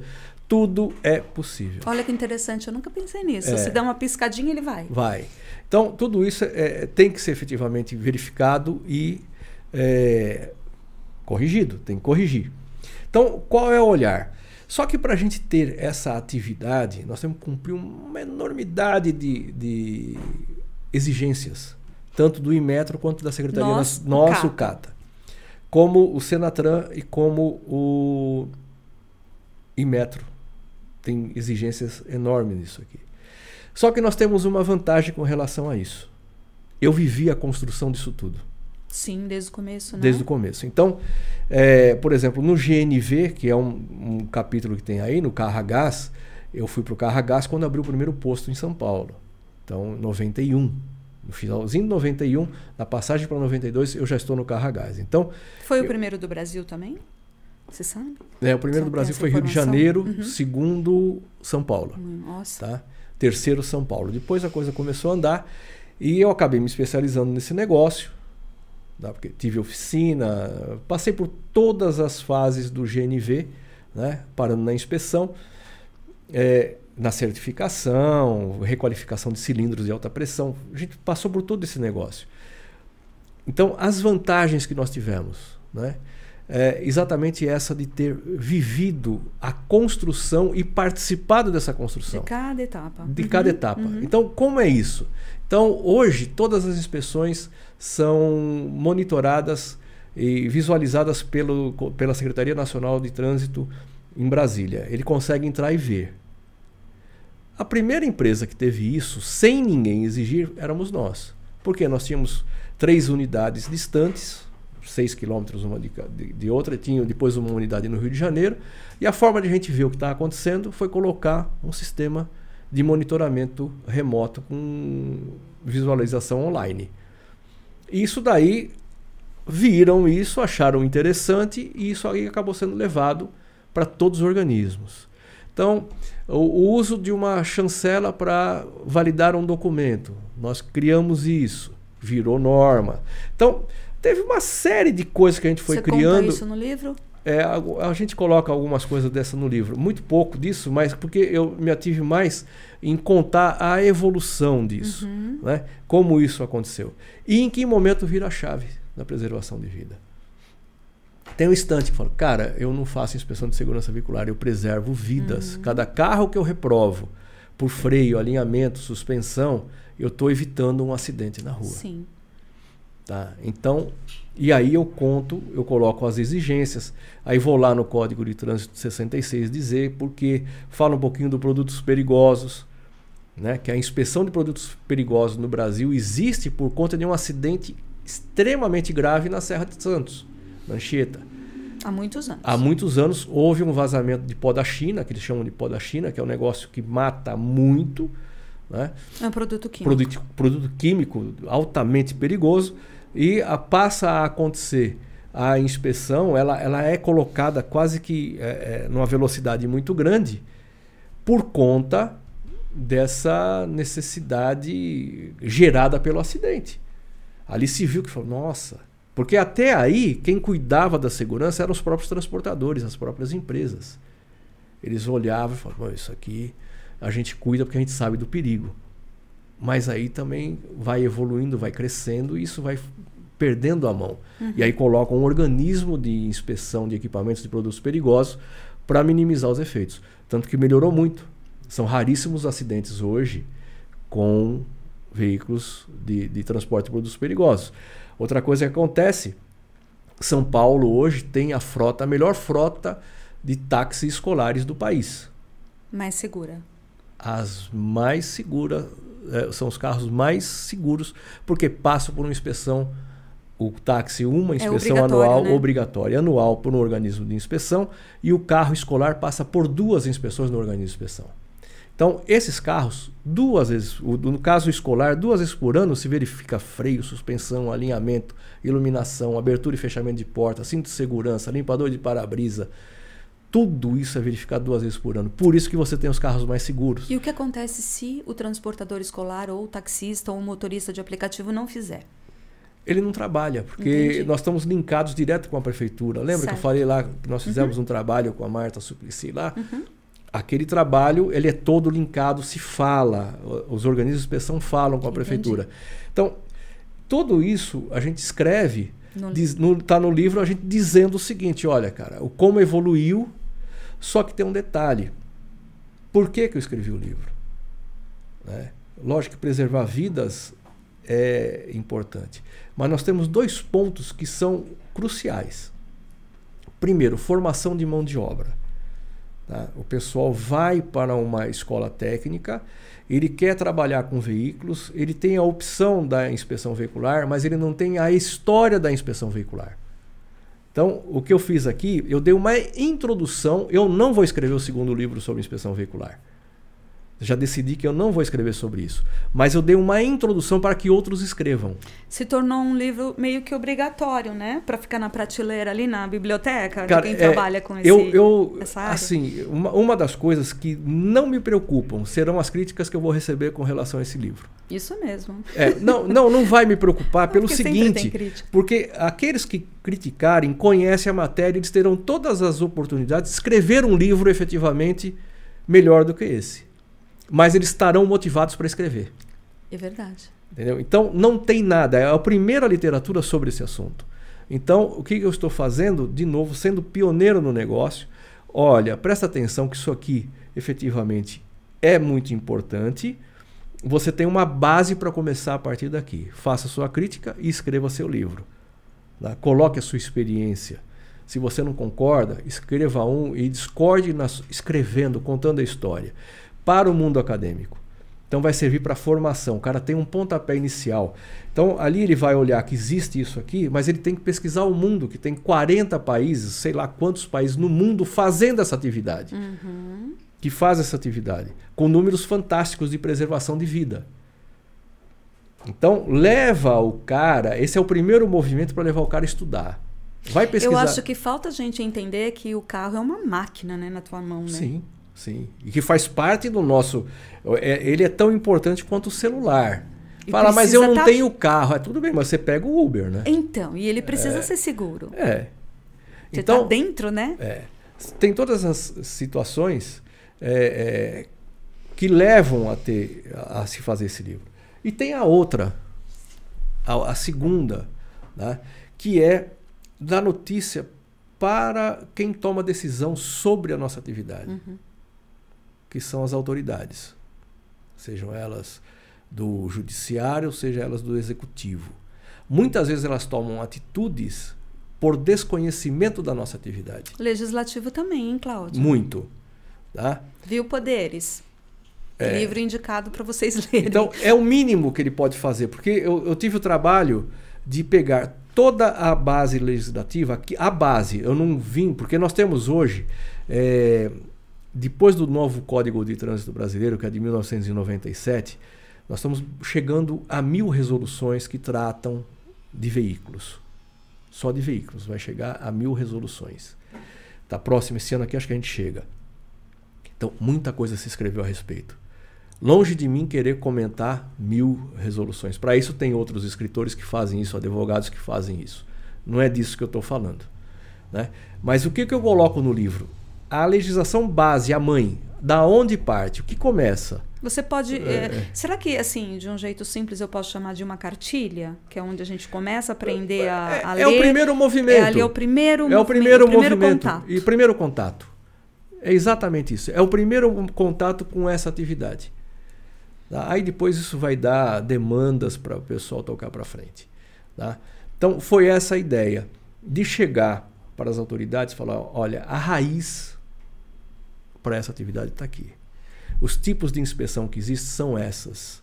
Faça a separação do que você está falando.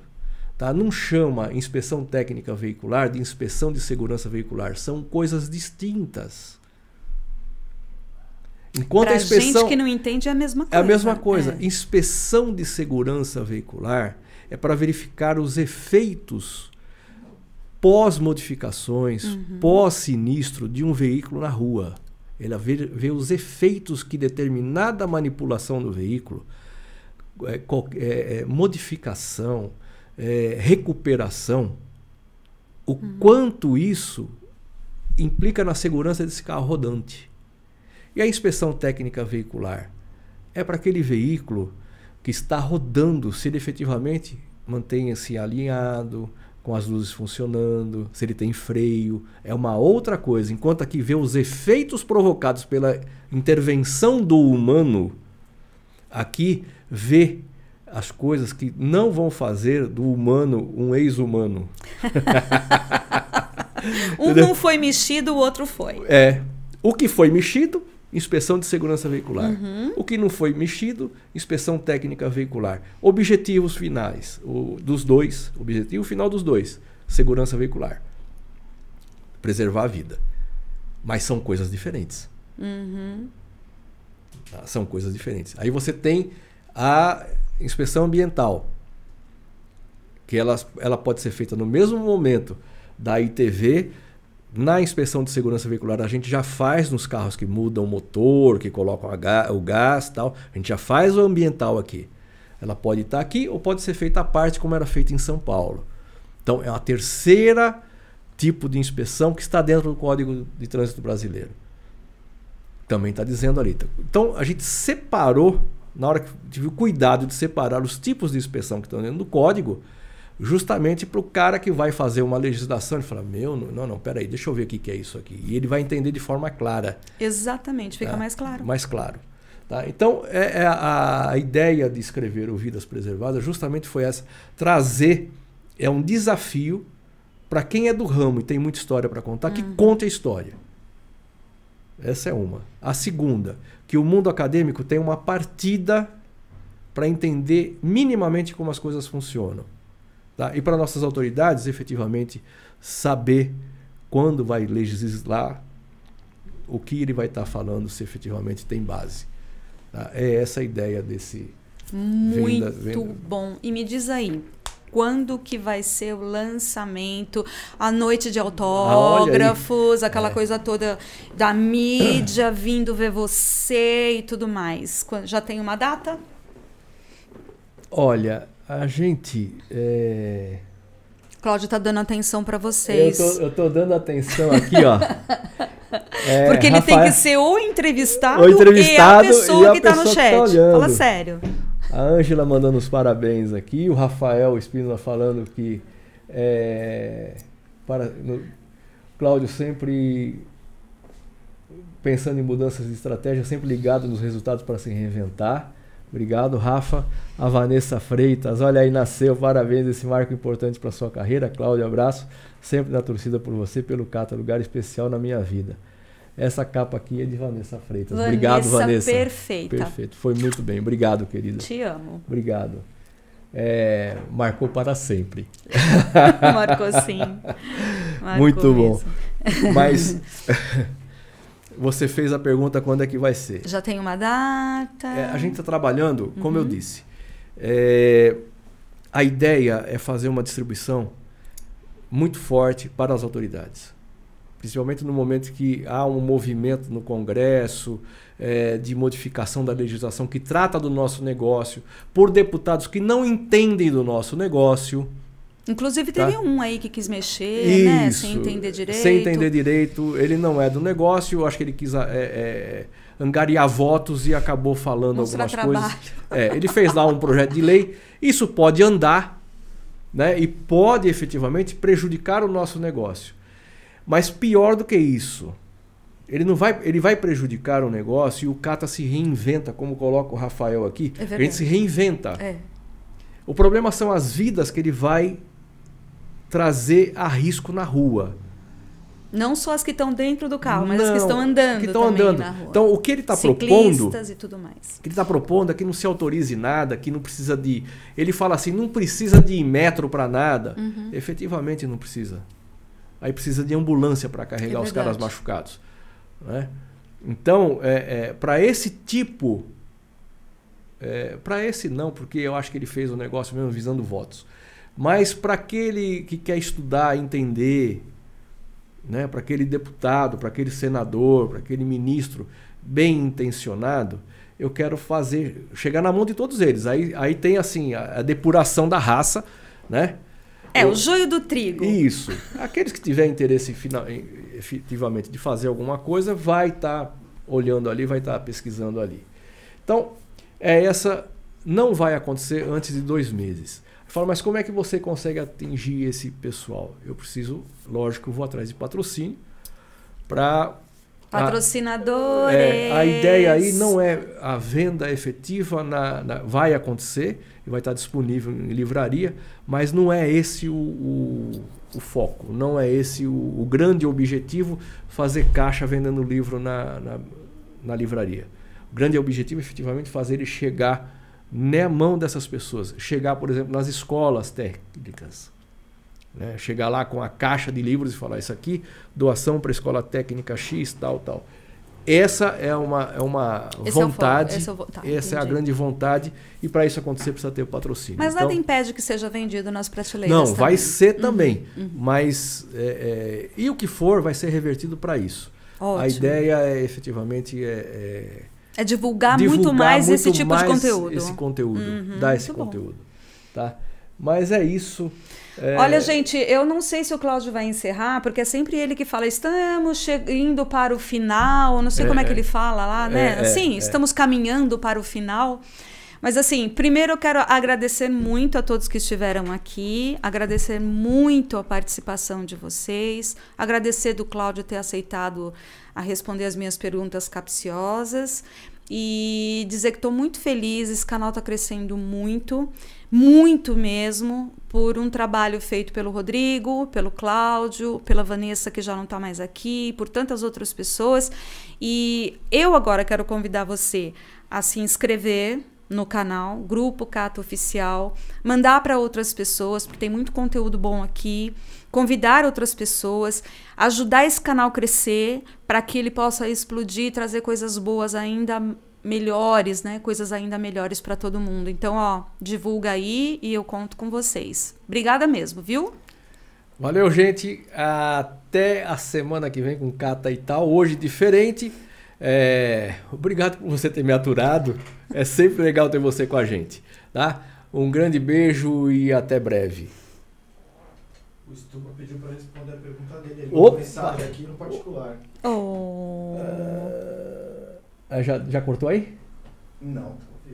Tá ao vivo? Quero saber quando o Grupo Cato vai desenvolver uma mentoria ou treinamento na área de expressão veicular. Opa, passou batida essa aqui, hein? Olha que pergunta aqui, ó. Quero saber quando o Grupo Cata vai desenvolver uma mentoria ou um treinamento na área de inspeção veicular. Gente, esse, esse rapaz é excelente, hein? Sandro, gestão de tráfego é com ele. Perfeita pergunta. Ó, e a resposta é o seguinte: o nosso site já tem até lá um campinho assim, ó, chamado Cata Instituto. Tá? É, a, nossa prime a primeira parte do nosso treinamento sobre veículos modificados está em fase de edição. Tá? E em breve a gente vai. E aí tem os outros que a gente vai colocar no ar. E a mentoria está dentro do pacote também. Aí o Rodrigo está tratando disso com o Cris. Aí em breve a gente vai ter notícias com relação a isso sim. Em breve tudo isso vai acontecer. Obrigado por ter colocado, obrigado Rodrigo ter avisado aí que passou batido aqui. É, é, é legal, legal. E aí eu me comprometi ao vivo. Aí o compromisso ficou registrado ao vivo. Valeu, gente. Mais uma vez, obrigado. E a gente se vê em breve. Tá? Valeu mesmo.